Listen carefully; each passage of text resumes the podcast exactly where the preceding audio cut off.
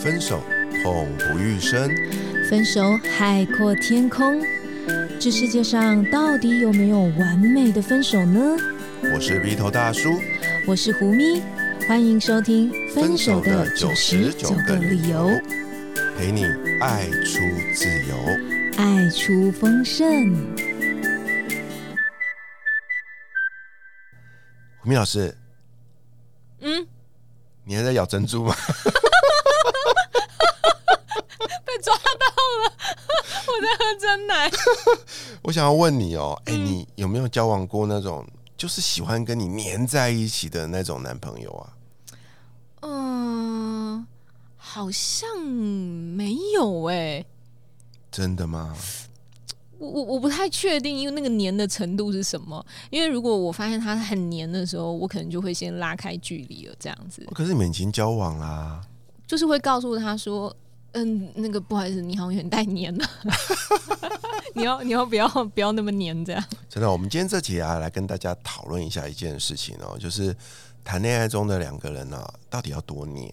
哦，多黏，嗯，嗯，就是黏到什么事情都非得在一起做那种嘛。是啊，嗯那我们经常啊，尤其是就是呃，我们先说一件事很根本的事就好了，就说两个人如果住在一起同居了，嗯，你觉得这两个人啊，该是要睡一张床，还是要睡两张床？你指的是同一间房间里是的吗？嗯，如果以前我年轻的时候，现在是也不老啦。 就是以前年轻的时候，我会觉得说，一个房间里面不就放一张床，双人床啊，这不是挺正常？了不起就是双人床加大嘛，对不对？比较好滚这样子。那这挺正常的、啊，有什么好问的？就一张床啊，嗯。可是如果现在你问我是不是一张床还是两张床说哇，我就会有很多不同的考量啦。哦，怎么对说？很多不同的考量就是，例如说这张床品质够不够好啊，嗯，好到可以让隔壁的那个人翻身，这张床也不会有很大的动摇啊。哦，对，然后这个人的睡品如何啊？ 例如说他是真的很爱滚动啊，然后脚喜欢乱踢吗？对，或是这个人会不会呃，就是说梦话、啊、很大声啊，会不会磨牙、啊、这些，就是会优先去思考说。这个人的存在会不会影响我的睡眠品质？ ，OK，嗯如果会，那是不是我们分床会好一点？你觉得嘞？我自己也大概有过这样的经验呐、就是从小到大，你就觉得说啊啊夫妻啊，对不对？伴侣就当然要睡同一张床啊，嗯哼对不对？可是后来呢，这个随着年纪渐长啊，睡眠越来越不好睡的时候，嗯你就突然发现哦，哎、真的哎，胡明老师刚刚说的都是真的，尤其是那种半夜啊，对方来个翻身，你就马 上醒了，你知道吗？嗯或者是有些更夸张的啊、就是嗯他可能早上睡觉的时候头在上面，睡起来的时候他的脚在上面的那种，他会自动旋转三百六十度的那一嗯种。哦，我告诉你，那都很可怕。三百六十度不是转回原点了哦，吗？真的好，对对对对，一百一百八十 度。对啊，我会问这个问题，就我会发现这个问题，就是我们呃，我不知道大家有没有出去旅行过哦。那通常你在订房间的时候啊，通常哦，旅馆会问你哦，哎、你要一张大床还是两张小床？哦，对，嗯所以那时候我就觉得很奇怪，为什么有两张小床？后来我看了很多的日剧啊，嗯哼，在日剧里面，我发现有非常多他们那边的夫妻都是在同一间主卧室里面是有两张小床的，嗯，他们就是各自入睡。他们这个分开的很彻底哦，它包含了他们那个床头有个阅读灯哦，也都是嗯各自有一个，因为他们可能睡前会习惯看些书啊，写些东西的。啊，所以在日语常会看到说，其中一个一个先生或太太跟对方说：“我先睡了哦，拜拜。”然后就把啪就把自己的灯关掉了，然后棉被拉起来就睡了，就完全是、虽然在同一一个空间里，但是它其实是两张独立的床。嗯，所以它也算是某一种程度之下保障了彼此的一些个体性。没错，对啊。那会提出这个问题呢，就是哎、有很多人在这一关就过不去哦。有的人会生气说，为什么你不跟我睡在一起？他跟他根本就没有想过对方为什么不想跟我睡在一起，是因为自己的睡相太差，又打呼又磨牙，还会一百八十度旋转，然后呢半夜要起来尿尿个五次，整个晚上他都被你搞得不能睡啊。嗯，所以你可以接受分床睡觉这件事情吗？还是你觉得一定要黏在一起呢？这是第一个你可以想一想的。 OK，那除了这个睡觉之外呢，还有一件事情呢、也很重要，就是你们吃饭的一个习惯。是不是一定要一起吃一模一样的东西呢？嗯举个例子呢，哎、我是草食性的动物，另外一方呢是肉食性的。那我告嗯诉你，这两个人就没完没了了。一个是要追求健康自然嘛，他只吃草；另外一个就是无肉不欢呐、越大块的肉越越越开心。哇，这两个人哦，我告诉你，光是这件事情，你们从一起出去买菜，一起出去吃馆子啊，有的没有的，然后包含了这个怎么样维持呃身体的健康啊，你们永远就会有一个很大的 gap 在那一边。最糟糕的是，如果你们不懂得彼此尊重的话，你你可能就会吃素的这个拼命就想要影响吃肉的那个变成吃素的，吃肉的那个呢也会成天啊就就会跟这个吃素的说啊你这样不行，身上都没肉，对不对？要多吃点蛋白质啊，就拉着他想要让他从良啊，从良，对不对？所以那个饮食习惯哈，那如果这个饮食习惯的话，呃啊，真的是我看过很多夫妻哦，很多伴侣就是死在这一关呢、嗯，这个呃，如果双方没有办法达成共识，确实是蛮困扰的。我听过有女性朋友是这样子的，她就是在某一个时间点开始，她说她突然就开始想吃素了。我问她为什么，她就说没有特别的理由。有一天我突然就想吃素了，那当然后来她就是有了这个念头之后，后来又看了一些书籍，她真的觉得嗯吃素其实挺好的。可是因为她是家里的掌厨者，哦，所以呢，他的做法就比较折中，就是我会为我的孩子跟丈夫准备荤的东西，不过荤的料理会少一些，就相较于素食的比例，荤菜会少一点。那他自己就完全都吃素食，都吃素这样子，我觉得这也是一个折中的方法。对，就他还是愿意碰那些东西的，可是他就是不吃。嗯，那我想，呃，这可能也是两个人之之之间在相处的时候，你们可以去达到一种协调平衡，并不一定只能说不行啊，你就是一定要吃素啊，那我煮你就吃啊，你有什么好嫌的这样子？对，嗯，尊重对方彼此的选择啦啊、我觉得这是一个两个人相处必须要有的一个智慧。嗯好，那接下来呢？哇，这件事情也很惨啊，就是你也知道啊，每天工作、每天生活都很无趣嘛，对不对？所以人呐、都要培养一些兴趣跟嗜好。所以呢，这时候呢，诶，我们就会去追求，我们好希望对方能够跟我有一个相同的兴趣跟嗜好。夫唱妇随嘛，对不对？或者反过来啦，妇唱夫随也是挺不错的一件事。但是千万不要你们两个喜欢做的事，根本就是八竿子打不着关系的事情。那好那你们的生活就很少交集喽。你有什么惨痛经验吗？ 听起来，有啊，像我自己的例子啦，哦，嗯就是说，呃，举个例来说，我就很喜欢这个叫做跑步。哦 OK，跑步。那马拉松，呃跑马拉松，因为我觉得哇，那个真的是很畅快啊，而且对身体健康很好。对啊，那我就曾经试着拉了某任女朋友哦，说哎、来来来来，我们一起来运动吧。嗯，结果你知道吗？这家伙是连走路都会含泪的那一种人 啊。就是能坐着就别站着，能躺着就别坐是着。的，然后他的鞋子里面啊，一双跑步鞋都没有，全部都是漂亮的那种女性用的鞋子。嗯嗯嗯，然后我不放弃啊，我还带着他去这个运动用品店，你知道嗯吗？买了全套的跑步服跟这个专业的这个保护脚的这个哇呃运，动这个鞋。每双鞋也都好几千块哦。天啊，这哎、这这全身这样买下来快要上万元，你知道吗？哦，结果呢，我就很开心的拉着他陪我去跑了一 次，一次，一次。他也是给你面子，至少去跑了一次。呃，我刚说了一次，一次，一次，不是三次哦，就一次 而已。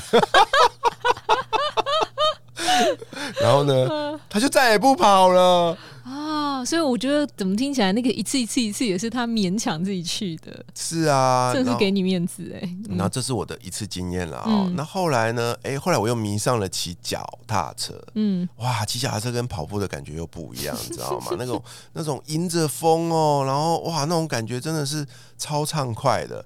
然后呢，我就开始迷上骑脚踏车。然后呢，每个周末啊，我都骑着脚踏车去征服台北市附近的很多的山，嗯哼，然后当我爬上全身这个气喘呼呼的爬上山顶的时候，我就有那种 I'm the king of the world 的那种感觉。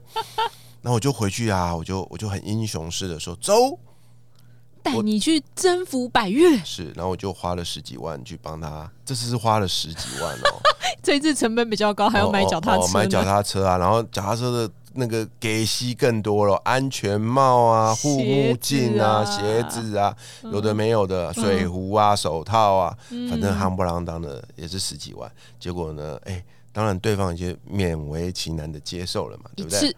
结果呢，我就是一样又带着他出门一次，一次，还是一次，就没有下次了，就没有下次了。啊。经过这两次惨痛的经验之后，我就学到一个宝贵的经验，就是千万不要勉强对方去做一件你喜欢的事情。嗯，我是我觉得听起来是这样哦，就是我们的另外一半，假设这件事你真没兴趣，你就直说了吧，别让他花那么多钱。 当然不不。不排除就是，其实对方也是想要尝试看看，也许试了之后会觉得说，呃，我我我我有我挺觉得挺好玩的啊、也不一定。可是试了之后就会发现真的没兴趣，不过那成本也是挺高的哈。是啊，哦嗯那反过来嘛，我刚刚说的就是，当然是以男性为观点的啦。那反过来也有一些女性啊喜欢做的事情嘛，对不对？找男友去刺绣吗？还是 诶、呃没有差啦不多不一定去啦做一 些做做一些这种类似什么手工活啊之类的。嗯那你看这边有一个身为一个大男人，就觉得哎呦做这个很矮哟啊，那一群嗯女生就只有一个男人坐在那边，就会觉得有点怪怪的，你知道吗？嗯可是通常我们也都会愿意去体验个一次两次啦。嗯哼那那这东西很现实啊，体验过就知道你喜不喜欢嗯啊。有时候我还能接受，我就会愿意再去。嗯。对，但是你说真的，就是我打从心里喜欢嘛，好像也不是这样。 嗯，哎、这时候同理心就会跑出来了。嗯嗯，所谓的同理心就是说，哦，原来你是这样子想的、哦。其实他只是希望创造一个彼此都能够共同从事的这个这个活动罢了啦。嗯所以之后呢，我就开始又再调整了一下，然后我就开始在事前做一些沟通，去创造出一些或许我们两个人真的有兴趣的事情。嗯，然后也能够同理，其实对方确实也有他没兴趣的时候，我得承认，我也接受。对啊，像嗯是刚刚说的跑步嘛，后来我就把它降阶了，我就变成散步。 哎、行得通，嗯为什么呢？因为散步不会流汗嘛。还是会啊，啊 对，还是会。现在这个天气真的是怎样 都那流啊散汗，步也是 呼吸也是健就流康汗，了。对不对？嗯然后哎、对方好像比较接，重点是我也不用花那么多 钱，嗯哼嗯对不哼，对？所以我说，呃，这个培养双方都共同有兴趣的一个、嗯一个嗜好，也是其实就是蛮重要的一件事情啊啦。嗯，就是如果有是很幸运啦，如果没有我们也不要这么强求这样子对，。嗯啊千万不要勉强，好吗？好对，那最后一点呢，要跟大家分享的就是啊，朋友聚会啊，啊，我告诉你，这是黏哒哒的一个最惨的一个状况。嗯对啊，就是我们常常不管男性或女性，都会有一些好朋友的聚会嘛，对不对？嗯那这时候呢，通常为了表示对对方的尊重，都会邀请，哎、你要不要来参与？嗯，灾难由此产生。 你有什么惨痛经验吗？拜托，你看男生跟女生的聚会本来就差很多，你能想象吗？嗯一群臭男人聚在一起，会选什么地方？呃，就是酒吧，就是那种很吵啊，然后可以、嗯可以可以很大声讲话啊，很没有气质、很没有文化的那种地方。然后喝了你两杯下嗯你去你之你后，别把你的那个 打翻一一竿子男性。然后反正 anyway 就是几个兄，我把它叫兄弟会嗯啦，然后比较容易想象啊，兄弟嘛，讲话就是你也知道大放厥词啊，然后讲了一些很不得体的东西，嗯很豪迈。这时候，身为一位女性在旁边，多少会觉得不自在。 嗯没错，你根本就没有那个，你会常常会怀疑说，你你们自己爽就好了，你干嘛找我来嗯当一个那像什么呢？陪酒的吗？ 嗯哼对不对？嗯哼对啊，他其实，在那边也很憋屈的，嗯也不知道要干什么。可是反过来，我也去参加过很多次所谓的闺蜜啊，姐妹淘的姐妹淘的聚觉得会，哇！我告诉你，那整个出来的时候，我发现我连路都不大会走了。 有这么大的冲击吗？ 欸是啊，那整个的过程哦，真的就是我不会讲哎、就是跟跟这个男性友人的聚会，根本就是天堂跟地狱的差别。谁是天堂？你说清楚。对啊，然后就这样搞个几次之后，哦，我发现啊，我们双方都很抗拒去彼此的这个聚会，嗯，那我们就决定坐下来好好的聊一聊，嗯好好的这个交换一下彼此的这个心情嗯跟心得。后来我们就得到一个很珍贵的结论，就是啊啊，这聚会我知道是怎么一回事了，嗯然后呢，我也很谢，我也很谢谢你愿意让我参与，他让我认识了你这一些好朋友们。嗯 OK，不过呢，接下来如果你跟他们有聚会的话，我全力支持你去参加就够了。 给你一个呃独处的 时间，就放风嘛，嗯嗯嗯，对不对？嗯对啊。然后我突然觉得，诶，透过这以上的这几件事情呢，我突然领悟到一件事情呢、就是两个人无论感情再好，嗯，还是要有独立的一些空间跟自由。哎、是啊，因为你不自在，其实坦白说，你另外一半也不一定自在，然后你另外一半的朋友们也不一定自在。是啊，对为什么什么事都要黏在，又不是连体婴？嗯，其实你要想哦，久而久之，有可能你的朋友们就会。觉得挺尴尬的，要不下次别约你好了，因为不然你每次都要把你另外一半带来，我们都好不自在哦。这样甚至就不约你了也是有可能的哎、哟、我真的听过这样的例子、诶，嗯对啊哎因为不知道该讲什么好啊，想说讲了这个话题会不会你的呃另外一半听了不开心啊？所以连带你的那些兄弟们或是你的姐妹们都会变得呃绑手绑脚的这样。啊，讲到这边，我又突然想到有一个我刚刚漏掉的，哦，我认为这点也很重要，嗯它就是跟双方的信仰有关的。嗯，举个，例子啊，啊这个这个先生是个虔诚的佛教徒，嗯哼，从小家里都拿香拜拜的。嗯，然后？呢，这个这个这个另外一半呢，诶，是个虔诚的天主教徒，嗯每个礼拜天要到教堂的。嗯啊，这下惨了，两个人是真爱嘛，对不对？嗯然后真爱就当然就不受这些什么宗教啊那些所影响了嘛，对不对？对，他们的灵魂遇到了彼此的那一刹那，就决定不顾一切的在一起。嗯，但是每到周末假日，两个人开始纠结了。 这个礼拜我到底要陪你去教堂，还是要陪你到庙里拜拜？嗯嗯嗯嗯，所以宗教信仰是不是一定要一起呢？这也是一个嘖挺严肃的需要讨论的课题耶。对啊，所以我觉得，我我觉得，我觉得在关系里面哦，就是一个很好的练习沟通的一个一个呃机会啦。嗯对，你会发现你爱的是这个人，但是你得要接受很多呃跟你不一样的地方，嗯而这些东西是必须要给予适度的尊重、包容，甚至信任与支持的。嗯，因为你们其实从小就是在两个不一样的环境之下长大的对啊，像我的父亲，他就是个天主教徒。嗯啊、但是我的母亲，她就是个拿拿香拜拜的，就是很爱到每个庙里拜拜 的，很虔诚的。对，但是我的父亲从在我的小时候呢，嗯在我很小的时候，我就我的父亲就陪着我妈妈，嗯就是一直拜拜，一直拜拜， 一直到他大概七十岁的时候，他突然有一天才跟我们坦诚的说，嗯从今天起我不跟你们去庙里了。嗯哼，然后我们就很紧张啊，说怎么了？他说，他说哦，因为他前阵子啊，也是好像也是因因缘际会啦，就是被一些朋友介绍到了，就是邀请他回到了天主教去参加了一场类似弥撒啦哦，他就突然想起他小时候，原来在家里面他是个虔诚的天主教徒，啊，所以佳琪是忘记了他这忘件事记了这情，件事情，嗯对，嗯然后他就哼决定在他的这个这个有生之年、哦，然后再回归他的信仰，对，但是他没有因为这件事情去阻止我的母亲再去庙里面，他也没嗯有说去庙里不对，他只有很坚定的跟我们说，他决定要好好的就是回归主的怀抱。嗯，那嗯我我听了这个，我也是觉得很开心啊，因为我父亲找到找回了他原本的信仰。嗯所以我们家就变成两个都拜，那我就是什么都拜。对，所以要给予彼此适当的尊重，不管是我们今天说的睡眠习惯啊、饮食习惯啊，还是兴趣嗜好、朋友之间的聚会，甚至宗教信仰的部分，我们非得做什么事情都在一起吗？嗯，如如果你对于本集的节目的内容也有想法的话，欢迎留言或来信与我们分享交流。同时邀请你来参加我们每个月举办一次与爱的主题相关的读书会，相关资讯会放在本集节目的资讯栏里。永远记得活好现在，未来绽放。我是鼻头大叔，我是胡咪，我们下一集见，拜拜拜拜